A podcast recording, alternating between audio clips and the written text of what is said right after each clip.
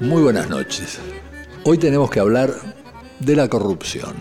Y para eso tengo no solamente la inestimable compañía habitual de Mariana Heredia, sino la visita de un brillante politólogo doctorado en sociología en la Universidad de París, que se llama Sebastián Pereira y que es autor de un libro muy importante titulado Política y Transparencia. Antes de iniciar la conversación con ellos, quiero hacer una breve introducción. La plaga mundial de la corrupción está a la vista. Este mes en Rusia, en el día de Rusia, que es el día en realidad de la caída de la Unión Soviética, miles de jóvenes protestaron en más de 100 ciudades contra la corrupción y más de 1.500 fueron detenidos.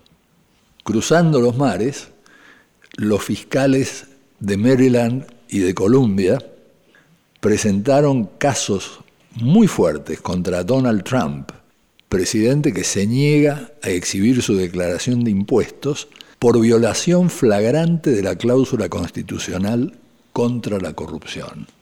Pero el problema se remonta a muchos, muchos siglos atrás.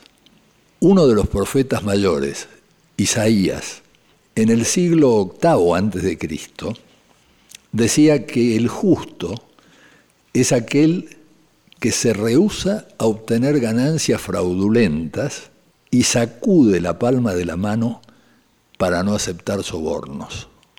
El Antiguo y el Nuevo Testamento están llenos de condenas a los sobornos, a los fraudes, a los robos, a la evasión impositiva. Y si ustedes lo piensan, dos de los diez mandamientos se vinculan con este tema. No codiciarás los bienes ajenos y no robarás.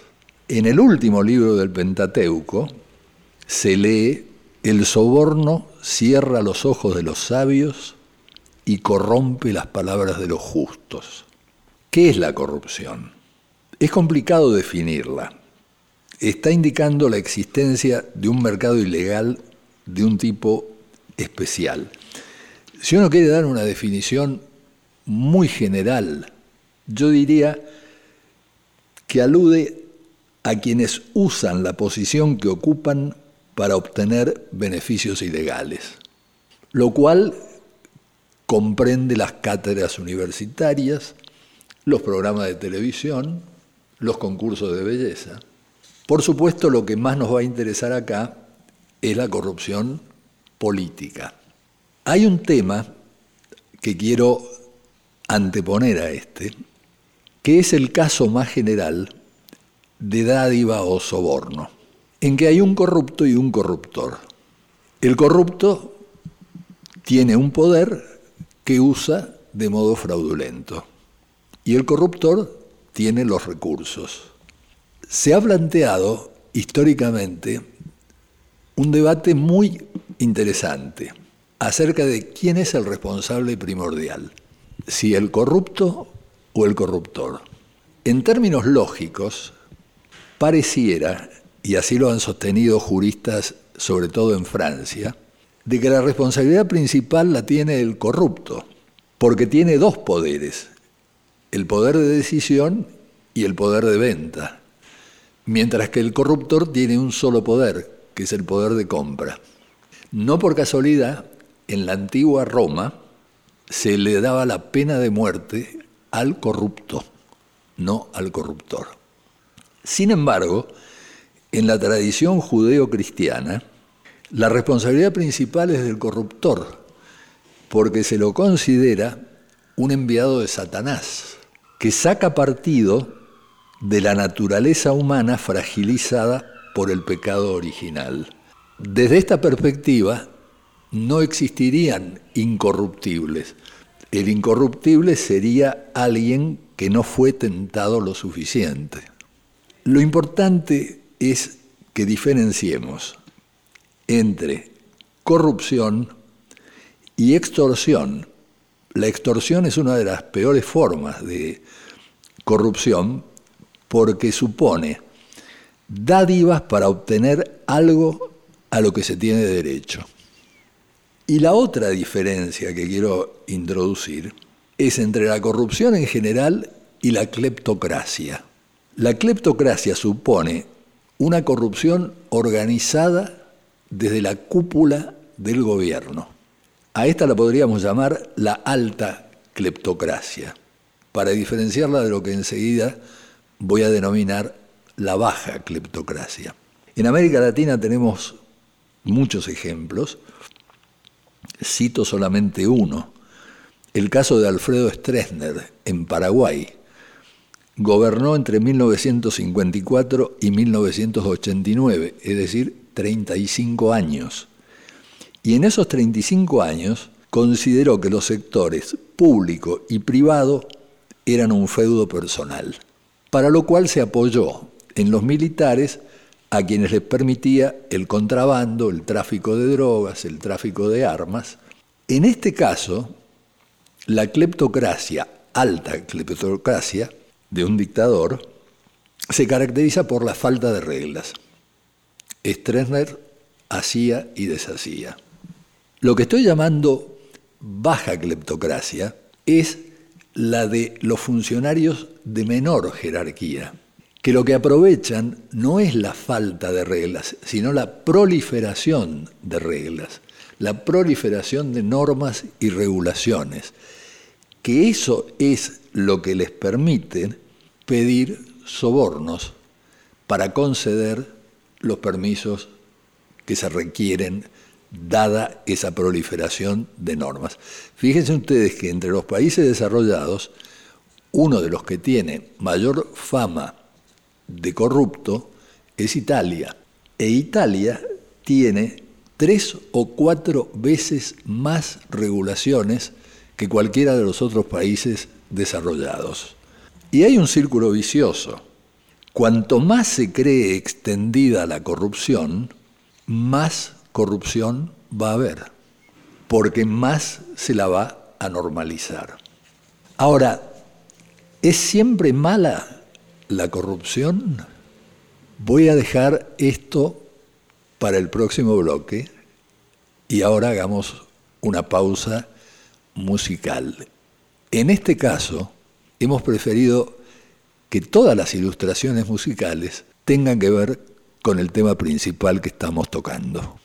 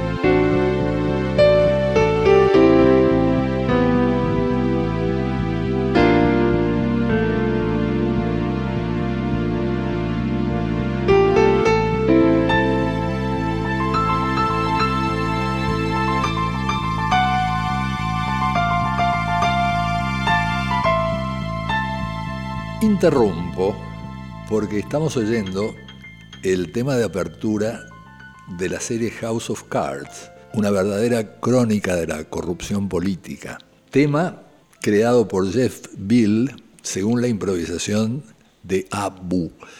Pero me asaltó una duda.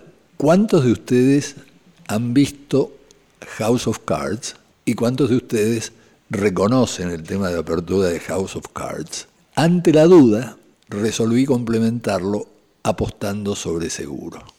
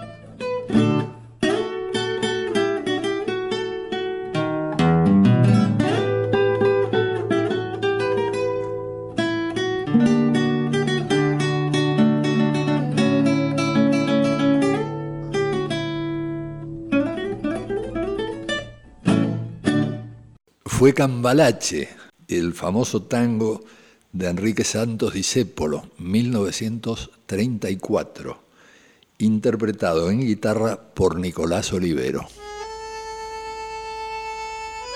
Hasta las 21. Tenemos que hablar con José Nuno.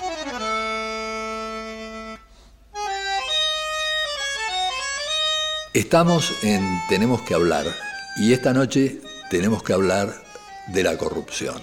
Ustedes saben que se pueden comunicar con nosotros a través del mail a nuestra dirección tenemos que hablar arroba radionacional.gov.ar y que pueden bajar las distintas emisiones de nuestro programa este es el número 11, entrando a la página web de la radio, www.radionacional.com.ar, y yendo a la sección podcasts. Había dejado pendiente una pregunta, si es siempre mala la corrupción. Y acá hay discusiones que se refieren más bien al desarrollo económico, a la pobreza, pero casi nunca al tema de la política. En materia política es siempre mala la corrupción, con la salvedad que hacía Tocqueville, que un poco puede tener efecto positivo porque mantiene vigilante a la ciudadanía y aumenta la participación política. Pero como antes había dicho Montesquieu, la falta de virtud liquida la república. Así que la respuesta acerca de si es siempre mala la corrupción en materia política es indiscutiblemente sí. Ahora, establecer una relación directa entre la falta de desarrollo económico y la corrupción, o el aumento de la pobreza y la corrupción, ha sido debatido. Tenemos el ejemplo de los tigres asiáticos, de Japón, de Corea del Sur, eh, de Malasia, de Tailandia, de distintos países que han sido terriblemente corruptos a nivel político y se han desarrollado extraordinariamente. ¿De qué depende esto? Y depende cómo se usa la plata mal habida. Si el dinero mal habido no sale del país y se invierte en actividades productivas, va a redundar en crecimiento económico y no necesariamente va a generar más pobreza. Por otra parte, se sostiene que frente a una baja cleptocracia como la que aludí antes, los sobornos pueden lubricar el otorgamiento de licencias con las debidas salvedades, porque si la licencia es para favorecer que continúe la contaminación de las aguas, por ejemplo, obviamente la respuesta es negativa. O sea que hay una ambivalencia acá. No se puede decir directamente que siempre la corrupción vaya en detrimento del desarrollo o haga aumentar la pobreza, todo depende del comportamiento de los corruptos.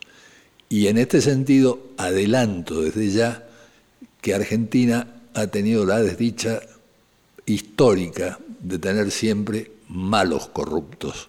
Cuando hay un boom de ingresos, por ejemplo, un fenómeno que ha sido estudiado sobre todo en Brasil, es que un público no informado cree que el gobierno está haciendo las cosas bien, porque hay mayor riqueza. Así el gobernante esté robando todo lo que quiere, porque ese boom de ingresos encubre sus maniobras ilícitas. Se han hecho estudios en eh, municipalidades de Brasil que muestran que, por ejemplo, a un aumento del 10% en los ingresos del municipio corresponde un aumento del 16% en la corrupción. Pero como hay un aumento del 10% en los ingresos, entonces la gente se, se siente mejor. Y eso es uno de los factores que conducen a la perpetuación en el poder de quienes lo detentan, junto con otros que vamos a discutir en un momento. Y además ha sido documentado de qué manera estos boom de ingresos y esta corrupción atraen políticos de baja calidad. Te escucho, Mariana. Pepe, al escucharte recordaba varios trabajos sobre la ética o en todo caso las conductas que son consideradas admisibles o no admisibles por muchas de las personas que se dedican a la política. Y hay un criterio moral para juzgar los actos de corrupción en esos espacios que te formularía la, la, siguiente pregunta y es ¿robar para qué? Dentro de quienes se dedican a la política muchas veces se evalúa de manera negativa a aquellos que se quedan con una parte de los recursos públicos para bien personal exclusivamente, y aquellos que en cambio, conscientes de las dificultades de financiar las campañas electorales, ciertas líneas que se retrasan ¿no? este, en términos presupuestarios, con picardía, digamos, eh, desvían, retienen recursos públicos, pero para fines que son considerados loables. Es un tema sumamente importante, es el tema del financiamiento de la política. Menciono el caso de Estados Unidos porque hasta el año 2010 las empresas no podían hacer contribuciones a los partidos políticos.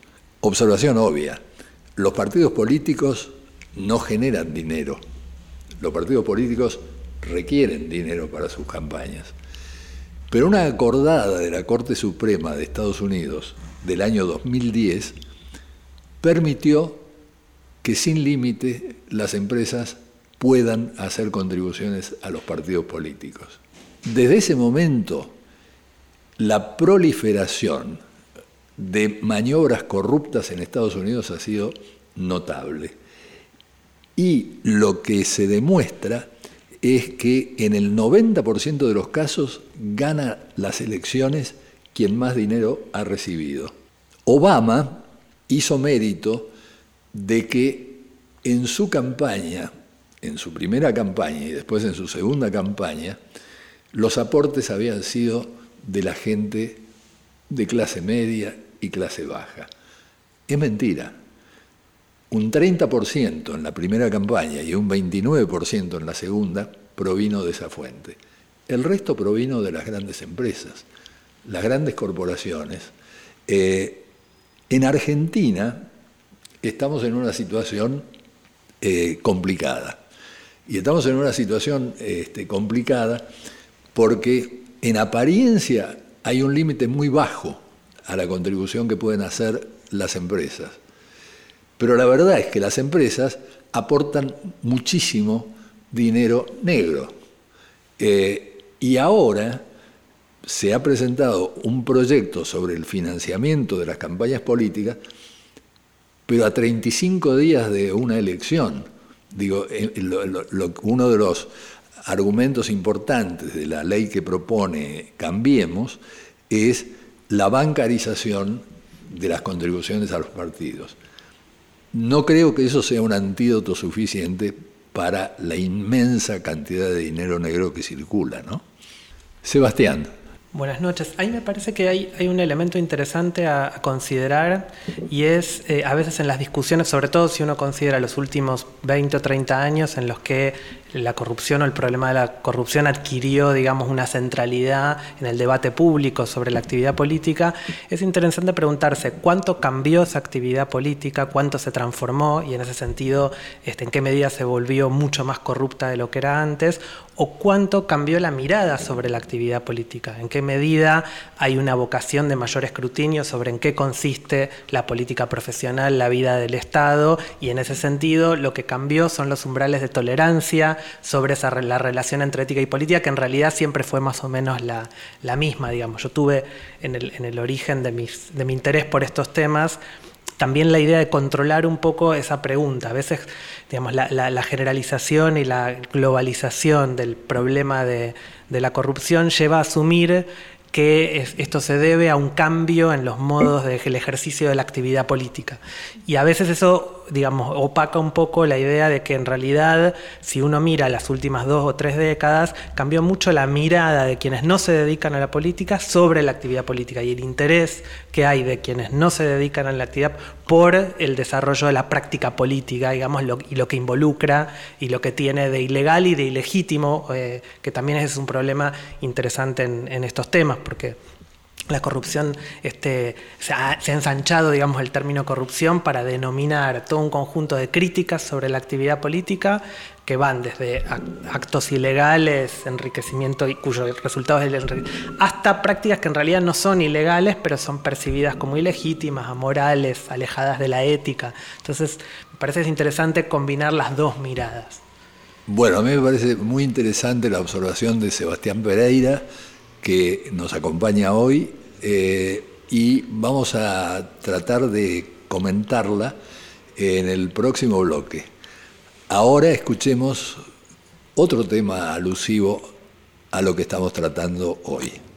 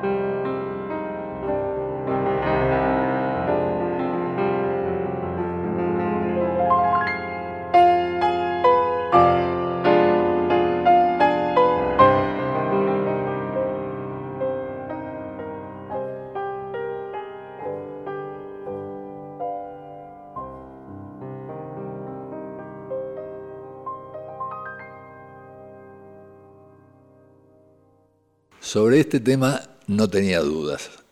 Ha sido Leiki Ueda en la suite para piano del Padrino de Nino Rota.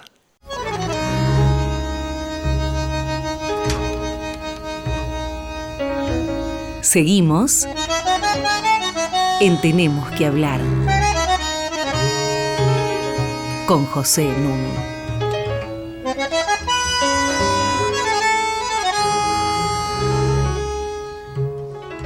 Habíamos dejado pendiente una observación muy sustanciosa de Sebastián Pereira. A mí me gustaría antes contextualizarla, porque Sebastián hablaba de los últimos 20 o 30 años. A mí me gustaría hablar de los últimos 200 años. En otras palabras, no hay muchos estudios históricos, en realidad hay muy pocos, sobre la corrupción eh, en Argentina y más específicamente en el Río de la Plata. Sí sabemos desde la escuela cómo existió contrabando durante la administración colonial y cómo ese contrabando era controlado por los ingleses. Hay un punto muy interesante que introdujo Raúl Escalabrini Ortiz en su obra Política Británica en el Río de la Plata. Y este punto fue definir la política neocolonial que llevó adelante George Canning, heredero de familia de banqueros, y quien pensó un esquema que persiste hasta hoy, hacer que estos países emergentes, nacientes, tomaran préstamos, ofrecerles préstamos, inducirlos a endeudarse, después fugar la plata que se les había entregado y tenerlos sometidos al pago de intereses usurarios por una deuda que en realidad no había beneficiado en absoluto al desarrollo del país. Y acá una nota de color, de color triste, eh, pero termina bien. Había una calle en Buenos Aires, colonial, que se llamaba la calle del ministro inglés. En 1893, y enseguida van a ver ustedes por qué el año es relevante, a esa calle se le puso el nombre de George Canning, es la conocida avenida Canning. En 1974, en la tercera presidencia de Perón, se le cambia el nombre y se le pone justamente el nombre de Raúl Escalabrini Ortiz. Revelando su índole, dos años después, sube la dictadura militar y Martínez de Oz logra que se restituya el nombre de Canning a la calle que se llamaba Escalabrini Ortiz, que va a tener que esperar hasta el gobierno de Alfonsín 1986 para recuperar su nombre. En otras palabras, podemos hacer historia con el nombre de las calles. Les digo, por añadidura, que el conocido filósofo utilitarista inglés Jeremy Bentham siguiendo la línea de Canning, escribió un libro que se llama Defensa de la usura, porque era pura conveniencia para los británicos. Y los prohombres de la generación del 80 participaron con entusiasmo de este juego. Eran pobres y se hicieron ricos. Y se hicieron ricos gracias al fraude, a la corrupción, a las dádivas, a los robos, a todas aquellas cosas condenadas en el Antiguo y en el Nuevo Testamento. Sarmiento difundió una cuarteta muy irónica. Sus hazañas calle Roma, calle Esparta su virtud, silencio que al mundo asoma la gran deudora del sur. Deuda, deuda y más deuda. El gran intelectual católico José María Estrada escribía en esos años, veo bandas rapaces movidas de codicia, la más vil de las pasiones, enseñoreadas del país y dilapidando sus finanzas, comprando y vendiendo todo, hasta comprarse y venderse unos a otros a la luz del día. Estos son los orígenes de la Argentina, situados en los años 80. Leandro Alem bautizaba a esto como el régimen y lo definía como la amalgama del fusil y del banco. Y hay un libro que algunos de ustedes deben haber leído que retrata esto muy fielmente, que es La Bolsa de Julián Martel de 1890. Con esto a lo que apunto es a que la corrupción está instalada en la historia argentina desde nuestros comienzos y muy asociada, por cierto, a todos los periodos autoritarios que ha vivido este país. Desde este punto de vista, entonces, es cierto que ha habido una tendencia a naturalizarla, precisamente en épocas de bonanza y sobre todo en situaciones, cuando no eran épocas de bonanza, en que la crisis hacía que lo principal no fuera preocuparse por la corrupción, sino por la supervivencia. Me gustaría los comentarios de Sebastián y de Mariana. Sí, hay un, fenómeno interesante, digamos, retomando este último argumento, es que eh, lo que es muy notable, mirando como el, último periodo, digamos, si uno quiere, para el caso de la Argentina, por lo menos el periodo este, desde fines de los años 80 en adelante, es que el, tema de la corrupción abandonó, digamos, el ámbito de las discusiones puramente intelectuales o académicas de los hombres de letras, de, este, y eh, se, instaló en el debate público, digamos. Todo el mundo habla hoy de corrupción y todo el mundo tiende a mirar la actividad política bajo el, lente de, la corrupción. Y es un fenómeno también eh, particular, digamos, porque es, difícil encontrar otros periodos históricos en los cuales haya una referencia tan generalizada a la cuestión de la corrupción, entendida como la práctica ilegal sistemática de los políticos, de los funcionarios públicos. Sí, Pepe, se me, ocurrían dos cosas escuchándote.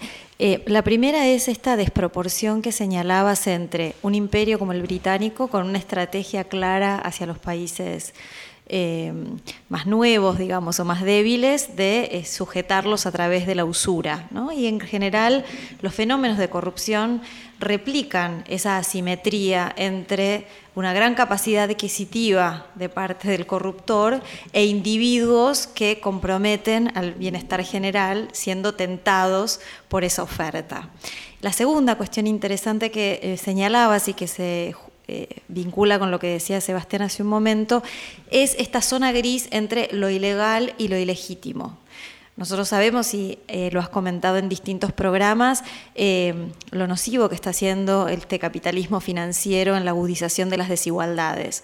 Y estos niveles de usura que caracterizan a nuestro mundo desde la década de los 70 en adelante son absolutamente legales y están permitiendo que a través de mecanismos que son judicialmente admisibles, digamos, probos, eh, un conjunto de multimillonarios siga multiplicando su riqueza a costa del empobrecimiento de estados y de sociedades más débiles, como ocurría en los regímenes eh, coloniales o neocoloniales. Y la importancia de algo que señalabas hace un momento, de una legislación realista, desde un lugar más este, idealizado, uno podría imaginar que este, la política tiene que financiarse este, con recursos genuinos, con el aporte de sus militantes o eh, sus adherentes, es cierto que eso hoy es imposible porque el apego que tienen los ciudadanos a los partidos es episódico, es este, poco eh, traducible en aportes materiales constantes y sonantes. Entonces hay que reflexionar y regular con claridad y con realismo cómo se financia la política en la Argentina de hoy. Algo que muy pocas veces acompaña las denuncias sobre la corrupción o sobre la corrupción de este, quienes accedieron a través de campañas poco claras a este, los cargos más importantes del país. ¿no? Yo creo que estás poniendo el dedo sobre un tema crucial que me parece que habría que aclarar suficientemente no caer en el moralismo que consiste en poner en tela de juicio todo el tiempo la honradez del político o la honradez del funcionario. No es eso lo central. Lo central es la existencia de instituciones que impidan que un funcionario sea deshonesto.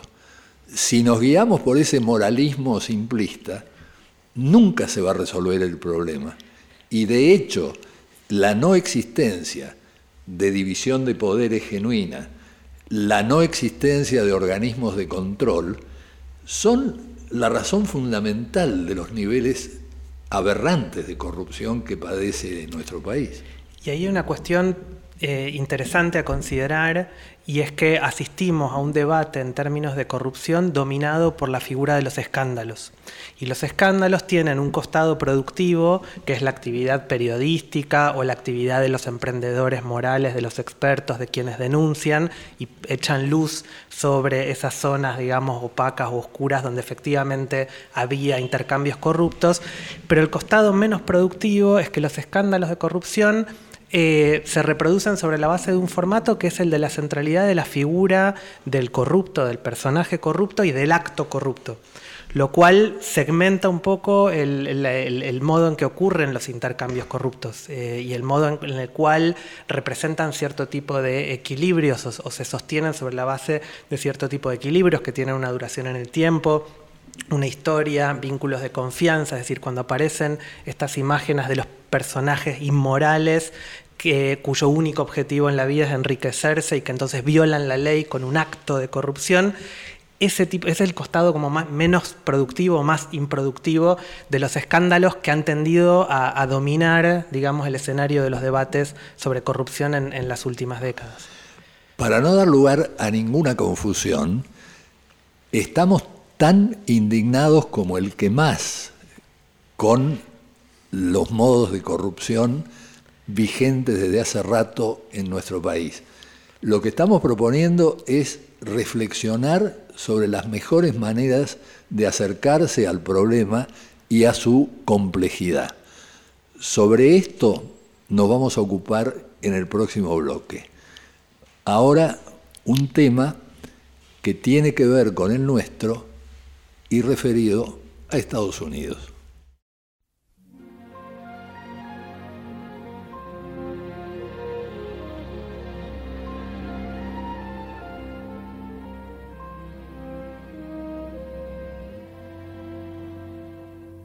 Now this could only happen to a guy like me, and only happen in a town like this. So may I say to each of you most gratefully, as I throw each one of you a kiss, this is my kind of town, Chicago is. My kind of town, Chicago is. My kind of people too. People who smile at you and each time I roam, Chicago is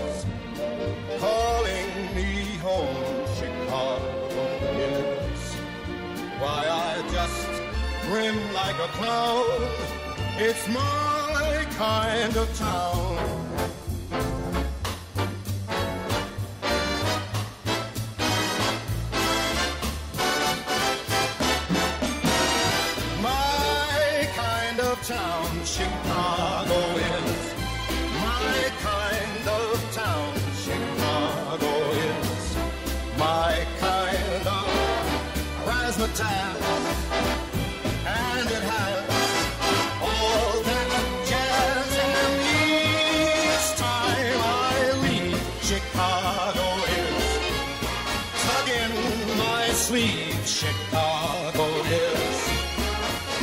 The Wrigley Building, Chicago is.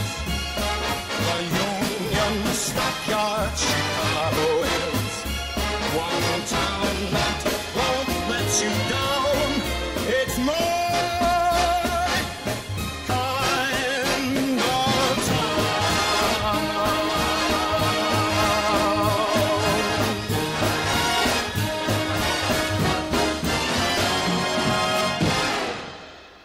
Sobre este tema no he tenido dudas.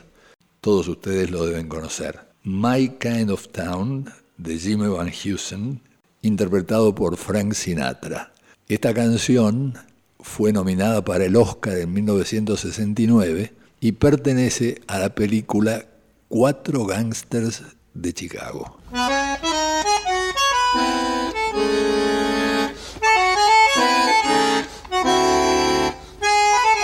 Seguimos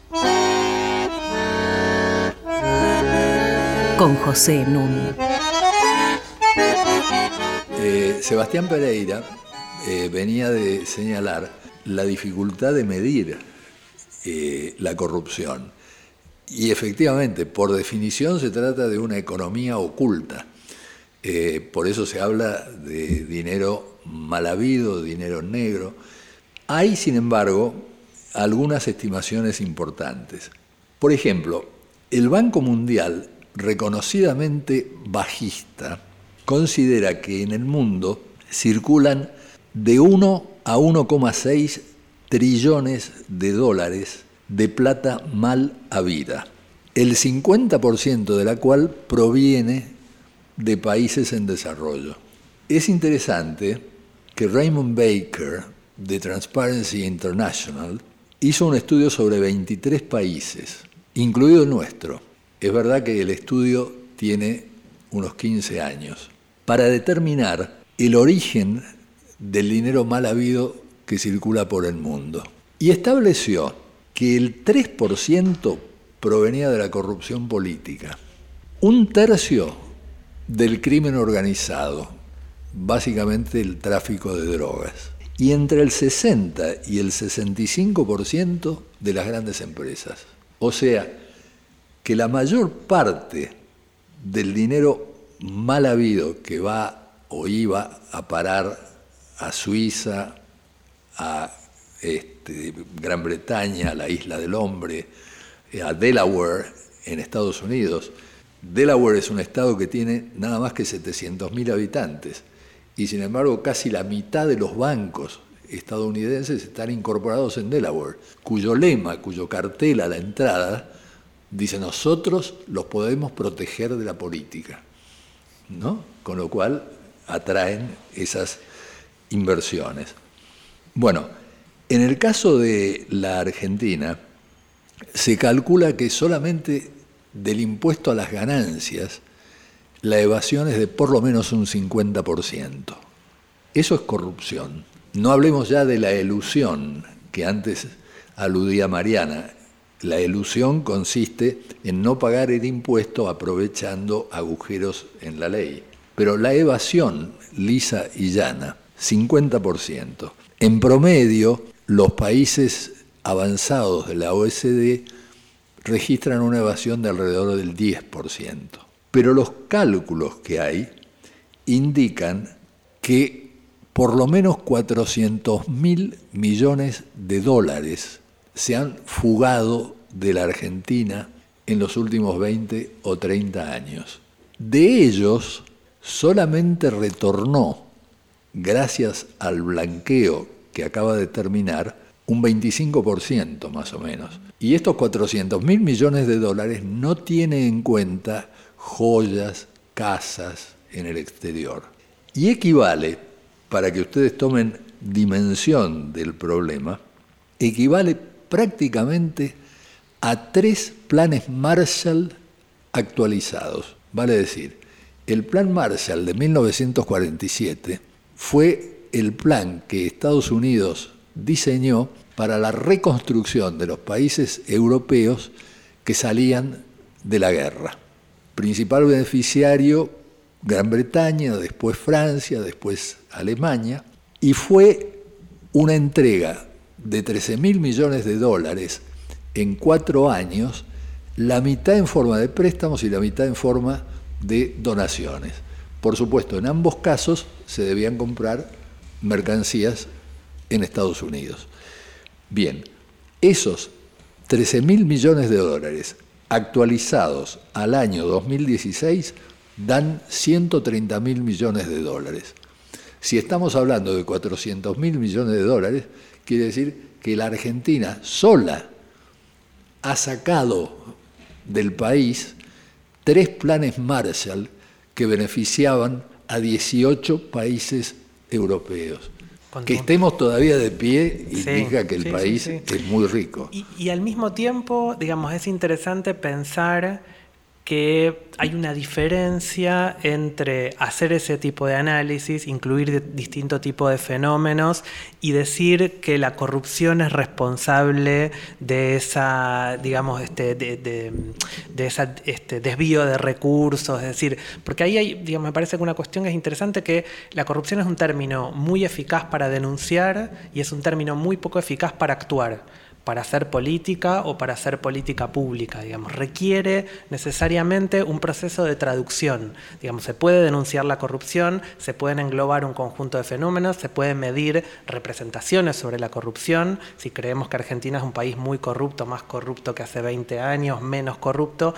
Pero después, cuando uno quiere actuar sobre la corrupción, salvo campañas políticas, y de hecho las personas que han hecho política este, sosteniendo digamos, las, banderas de la anticorrupción en general en el largo plazo tienen muchos problemas, no es un buen programa político la anticorrupción en el largo plazo, sobre todo porque las campañas y el juego político en algún momento lleva a los, este, a los personajes al poder y ahí se vuelve muy complicado sostenerse, digamos, basado en, en la denuncia de la corrupción o la anticorrupción pero también porque si uno quiere hacer política pública, digamos, si uno quiere responder a la pregunta ¿qué hacemos frente a la corrupción? necesariamente tiene que empezar a pensar en fenómenos, en ámbitos de funcionamiento del Estado, de la actividad política o de la cuestión impositiva que sean específicos y que tienden a diluir esa idea más general, omnicomprensiva de la corrupción que solemos tener a la hora de, de denunciar. Entonces hay una cuestión interesante que es que, y en Argentina es un caso muy particular en el cual hay una especie de constante del trabajo de denuncia y ha habido muy poco trabajo de traducción de, eh, de esa denuncia en programas de acción, digamos, en respuesta frente al, problema de la corrupción. Seguimos como en esa lógica de denuncias, se sigue apostando a la productividad política de la denuncia de la corrupción, de este, la anticorrupción, pero no hemos avanzado gran cosa. Si uno mira el año 89, 88, 89, 90, los años en que empieza a crecer la denuncia anticorrupción en la Argentina, a nivel, digamos, más este, experto intelectual y también más a nivel público, no se ha transformado gran cosa, digamos, la respuesta a la pregunta ¿qué hacer frente a la corrupción? Bueno, ahí voy a decir, perdón, eh, Mariana, voy a decir eh, algo eh, que va a provocar discusión. yo digo, una característica del populismo tal como lo conocemos nosotros es no ser republicano. Y la idea de república es la que se vincula estrictamente, estrechamente, no solo a la soberanía popular, sino a la división de poderes. La conexión que hay que establecer, creo yo, es la conexión entre una genuina división de poderes, independencia del poder judicial, independencia del poder legislativo, independencia del poder ejecutivo y la corrupción. Entonces, si hay un gobierno populista que no reconoce otro límite que la supuesta voluntad del pueblo y que argumenta que es legítimo avanzar sobre la justicia, además de dominar la Cámara de Diputados, la Cámara de Senadores, bueno, yo creo que y suprimir, poniendo allegados, eh, todos los organismos de control, durante los últimos años no existieron organismos de control. El único organismo de control que existía era la Auditoría General de la Nación, que no dependía ni depende del Poder Ejecutivo, sino del Congreso. Consecuencia, los informes de la Auditoría General de la Nación llegaban a comisión y morían ahí, no eran tratados. Entonces no había literalmente organismo de control. Y me parece un error del gobierno actual haber puesto al frente de la Oficina Anticorrupción otra vez a una afiliada a su propio partido.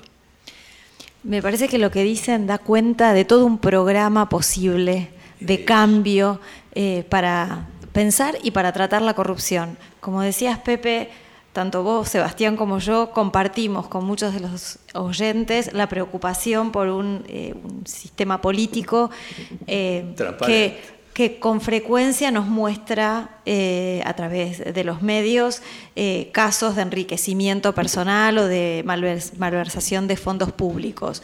Es un punto de partida necesario para los tres eh, volver a dotar de confianza en las instituciones y en los representantes a través de prácticas, ¿no cierto?, que nos garanticen una mejor democracia.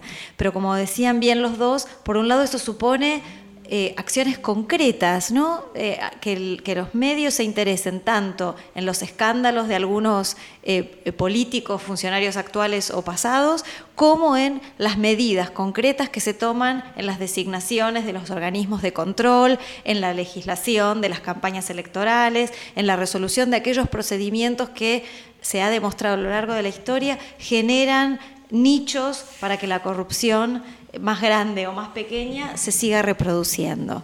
Eh, entonces me parece que eh, las ciencias sociales nos asisten y la experiencia larga de este país también nos acompaña en la necesidad de concretizar un poco estas denuncias, seguirlas y transformar también aquellos mecanismos que hacen que una y otra vez caigamos en estas prácticas, porque los carpetazos de ayer pueden ser los carpetazos del mañana y de esa manera no vamos a resolver el problema, quedamos un poco a merced de las disputas dentro de este, los políticos que unos se denuncian a otros, pero finalmente terminan sin esclarecerse este, los casos que tanto nos preocupan. Y me parece que hay un elemento interesante y es considerar que aquello que nosotros percibimos como cuestiones episódicas, es decir, relativa a un caso, a un escándalo en particular, en realidad se trata de equilibrios de largo plazo. Cuando uno mira el problema de las compras públicas del Estado Nacional, el problema de la obra pública y el desvío de fondos en la obra pública, cuando uno mira la independencia, lo que llamamos independencia del Poder Judicial o la politización de la justicia, no es un personaje en particular relativo a un caso específico, sino en realidad son equilibrios que vienen de, digamos, de larga, data, que hay jueces radicales, jueces peronistas, digamos, no es algo que se inventó en los últimos 10 años, en los últimos 20, en los 90. Entonces, la pregunta que tenemos que hacernos es, no solo denunciar eso que aparece revelado por un episodio particular, sino cómo se transforman esos equilibrios de, larga data, digamos, cómo se puede intervenir. Y, no y la corrupción tiene el problema de que apunta a todos esos equilibrios a la vez. Y uno no puede volver el Poder Judicial, digamos, no puede apuntar a la independencia del Poder Judicial al mismo tiempo que apunta a digamos, la transparencia de las compras públicas del Estado Nacional, al mismo tiempo que apunta al financiamiento de la política, al mismo tiempo que apunta a la honestidad de la fuerza policial. Quiero decir, ahí hay un problema y es que hay que decir, bueno, hay que jerarquizar y hay que definir cuáles son los objetivos primordiales, por dónde se empieza, y ahí el término corrupción, este, mal que nos pese, confunde más de lo que ilumina. Solo diría yo en este sentido, que nosotros tenemos un papel especial en esto. Quiero decir, que nosotros sí podemos listar todas esas alternativas y sugerir órdenes de prioridades, pero que la implementación después tendrá otros tiempos y otros, otros ritmos. Eh, a mí me parece que, por ejemplo, durante 10 años, en Argentina se ha violado sistemáticamente el artículo 76 de la Constitución, que prohíbe facultades excepcionales salvo por periodos muy acotados de tiempo. El Poder Ejecutivo no se puede arrogar facultades legislativas. Bueno, se hizo en el 2001 en plena crisis y después se fue repitiendo año tras año tras año mientras se decía que nunca la Argentina había sido tan próspera ni había estado tan bien. Y sin embargo se seguía violando el artículo 76 de la Constitución. Bueno, me parece que hay materia como para otro programa dedicado a este tema, que es tan central en este momento de la discusión política argentina. A mí se me había quedado solamente un dato con el que termino.